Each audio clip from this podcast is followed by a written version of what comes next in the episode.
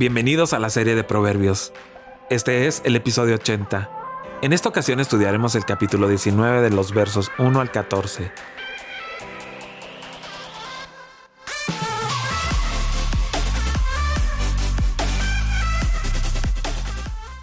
Más vale ser pobre e intachable que necio y embustero. El afán sin conocimiento no vale nada. Mucho yerra a quien mucho corre. La necedad del hombre le hace perder el rumbo, y para colmo su corazón se irrita contra el Señor. Con las riquezas aumentan los amigos, pero el pobre hasta su amigo lo abandona. El testigo falso no quedará sin castigo. El que esparce mentiras no saldrá bien librado. Muchos buscan congraciarse con los poderosos. Todos son amigos de quienes reparten regalos. Si al pobre lo aborrecen sus parientes, con más razón lo evitan sus amigos. Aunque los busca suplicante, por ninguna parte los encuentra. El que adquiere cordura a sí mismo se ama, y el que retiene el discernimiento prospera. El testigo falso no quedará sin castigo, el que difunde mentiras perecerá. No va bien con el necio vivir entre lujos, y menos con el esclavo gobernar a los príncipes. El buen juicio hace al hombre paciente, su gloria es pasar por alto la ofensa. Rugido de león es la ira del rey, su favor es como rocío sobre el pasto. El hijo necio es la ruina del padre. La mujer pendenciera es gotera constante. La casa y el dinero se heredan de los padres, pero la esposa inteligente es un don del Señor. El tema central gira alrededor del pobre y el testigo falso. Los proverbios anteriores han sido críticos con los pobres, pero aquí Salomón reconoció que no toda la pobreza es causada por una falta moral o debilidad. Definitivamente hay personas pobres que caminan en integridad. A menudo los hombres ponen bajo sus pies a aquellos a quienes Dios lleva en su corazón. El hombre honra a los perversos por sus riquezas y desprecia a los pobres debido a su pobreza. El libro de Proverbios es honesto con las desventajas de la pobreza. Sin embargo, también reconoce que los pobres no son de ninguna manera lo peor que una persona puede ser. Es mucho peor ser un fatuo que habla cosas retorcidas y perversas. Una vez más, un proverbio relaciona la pobreza con la piedad y la riqueza con la impiedad. Los hombres pueden ser miserables por el momento, pero los ricos no éticos son miserables por la eternidad. Por lo tanto, el proverbio enseña al peregrino a caminar por fe, no a la vista. En el verso 2, cuando una persona, es decir, un alma, no tiene sabiduría, no tiene ciencia, nunca es buena, puede ser común, pero no es bueno. Y aquel que se apresura con los pies peca, dice el verso. Salomón enumeró una segunda cosa que no era buena, aquel que se apresura hacia el pecado. En este lado de la eternidad, también lucharemos con el pecado, pero no tenemos que correr hacia él. Según el verso 3, la insensatez es un gran peligro para el hombre.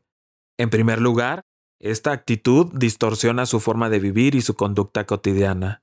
En segundo lugar, transforma el corazón del hombre contra Dios. El verso muestra la furia de la tormenta, así es la acción que provoca la insensatez en contra de Dios. Tal actitud negativa contra Dios es algo muy peligroso. El verso 4 repite el tema del capítulo 14 en el verso 20. Cuando una persona es rica, atrae a muchas personas en amistad. Sin embargo, estas amistades pueden no ser sinceras o significativas.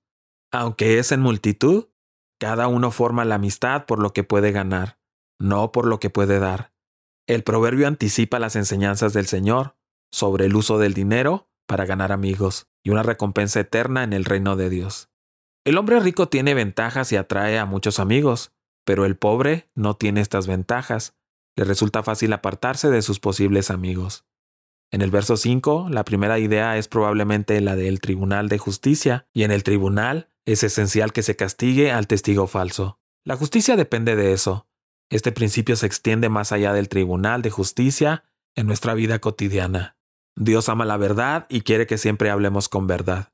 Entre los hombres, a veces el falso testigo y los mentirosos escapan cuando su pena y su pecado son descubiertos. Con Dios, el que habla mentiras no escapará. Jesús dijo que cada palabra tendrá que rendir cuentas. Esta es una declaración hecha con fe, porque los perjuros pueden escapar de la justicia humana, incluso la estricta ley de Deuteronomio. El verso 6 repite el tema acerca de la actitud de la gente hacia el que da regalos. Cuando alguien es de alto estatus e importancia, muchas personas quieren su favor. Hay ventajas en tener el favor de personas influyentes. Muchas personas que ofrecen amistad lo hacen por motivos egoístas. Quieren el beneficio del favor del generoso y los regalos que otros pueden ofrecer. En el verso 7, ser pobre a menudo es ser rechazado por los hombres, incluso por hermanos y amigos.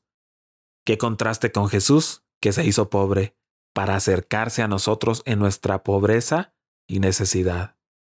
Por naturaleza la gente huye de la persona pobre, incluso cuando trata de persuadirlos y perseguirlos con palabras. Por el contrario, Dios busca a los pobres y necesitados. El verso 8 pone énfasis en el provecho de la sabiduría. La posesión y la búsqueda de sabiduría es tan buena y útil para nosotros que podemos y debemos obtener sabiduría simplemente por interés propio. Al hacerlo, amamos nuestra propia vida, nuestra propia alma. La sabiduría no es solo algo para obtener, también es algo para guardar. Las palabras y la idea del verso 9 se presentaron en Proverbios en el capítulo 19 en el versículo 5. La repetición nos recuerda que este es un principio importante en el Tribunal de Justicia y en la vida diaria. Dios quiere que seamos personas que aman la verdad por lo que prometió que un testigo falso no quedará sin castigo. Esto habla de la certeza de la justicia de Dios hacia los que mienten. Apocalipsis capítulo 21 verso 8 advierte que los mentirosos tendrán su parte en el lago que arde con fuego y azufre, que es la muerte segunda. En el verso 10 hay algunos necios que rechazan la sabiduría y aún así disfrutan del lujo, pero no parece correcto. No es apropiado que un necio viva en el deleite. Salomón habló de acuerdo con la sabiduría del hombre natural. Se pone gran confianza en la nobleza y el linaje familiar. Este es uno de los proverbios al que el Evangelio y el Nuevo Pacto giran en su cabeza, donde aquellos que serían grandes deberían ser como siervos y como príncipes. El esclavo que es incompetente, tanto por disposición como por entrenamiento, se embriagará del sentimiento de poder y su gobierno se convertirá en un despotismo insoportable. Las consecuencias para la comunidad son solo incompetencia, mala administración, abuso del poder, corrupción, injusticia, en resumen, el caos social. El esclavo tiene el mismo poder racional que su soberano, pero los hábitos mentales menores lo hacen incapaz de gobernar. Sin embargo, hay excepciones a esto, como en el caso de José. El verso 11 no es necesariamente la debilidad de la falta de coraje lo que hace que un hombre sea lento para airarse. Puede ser sabiduría aquí descrita como cordura. Un hombre sabe que se le ha perdonado mucho, y esto establece la forma en que tratan a los demás. No actúan como si debieran responsabilizar a todos por cada transgresión, pero saben cuándo pasar por alto una transgresión. La virtud que se indica aquí es más que un temperamento indulgente, incluye también la capacidad de ignorar los insultos y la ausencia de una hipersensibilidad meditativa. El verso 12 muestra las dos actitudes del rey. Por un lado, se compara la ira del rey con el león rugiente. Nos recuerda la actitud del rey David, al saber por el profeta Natán acerca del rico que tenía muchas ovejas, pero roba al pobre de su único y amado corderito.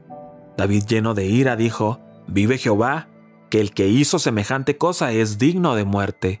Él debe pagar cuatro veces el valor del corderito, porque hizo semejante cosa y no tuvo compasión. Por supuesto, tal individuo era David mismo. Utilizando una segunda metáfora del rocío, se explica la naturaleza beneficiosa del favor del rey. Así, el favor del rey es tan beneficioso como el rocío que es necesario para la hierba, especialmente en un lugar tan árido. En el verso 13 se combinan dos individuos que pueden hacer miserable un hogar. En primer lugar, el hijo necio es la ruina de su padre. En segundo lugar, la metáfora de la gotera continua de la lluvia refleja la contienda continua de la mujer o esposa. Nos hace recordar a la mujer de Job, quien le dijo, ¿todavía te aferras a tu integridad? Maldice a tu Dios y muérete. Es la imagen de la mujer regañona. El verso 14 subraya el gran valor de una mujer prudente, como otros pasajes hablan de la mujer apreciada. Mientras una familia puede guardar y entregar una casa y una riqueza al hijo, Dios es el dador de una esposa prudente. Un valor inestimable, se resalta la importancia de encontrar la mujer idónea. Te invito a que sigas con nosotros estudiando el libro de Proverbios.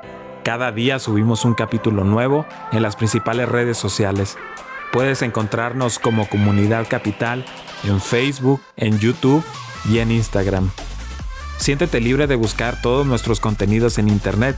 Estoy plenamente convencido de que serán de mucha ayuda para ti y tu familia.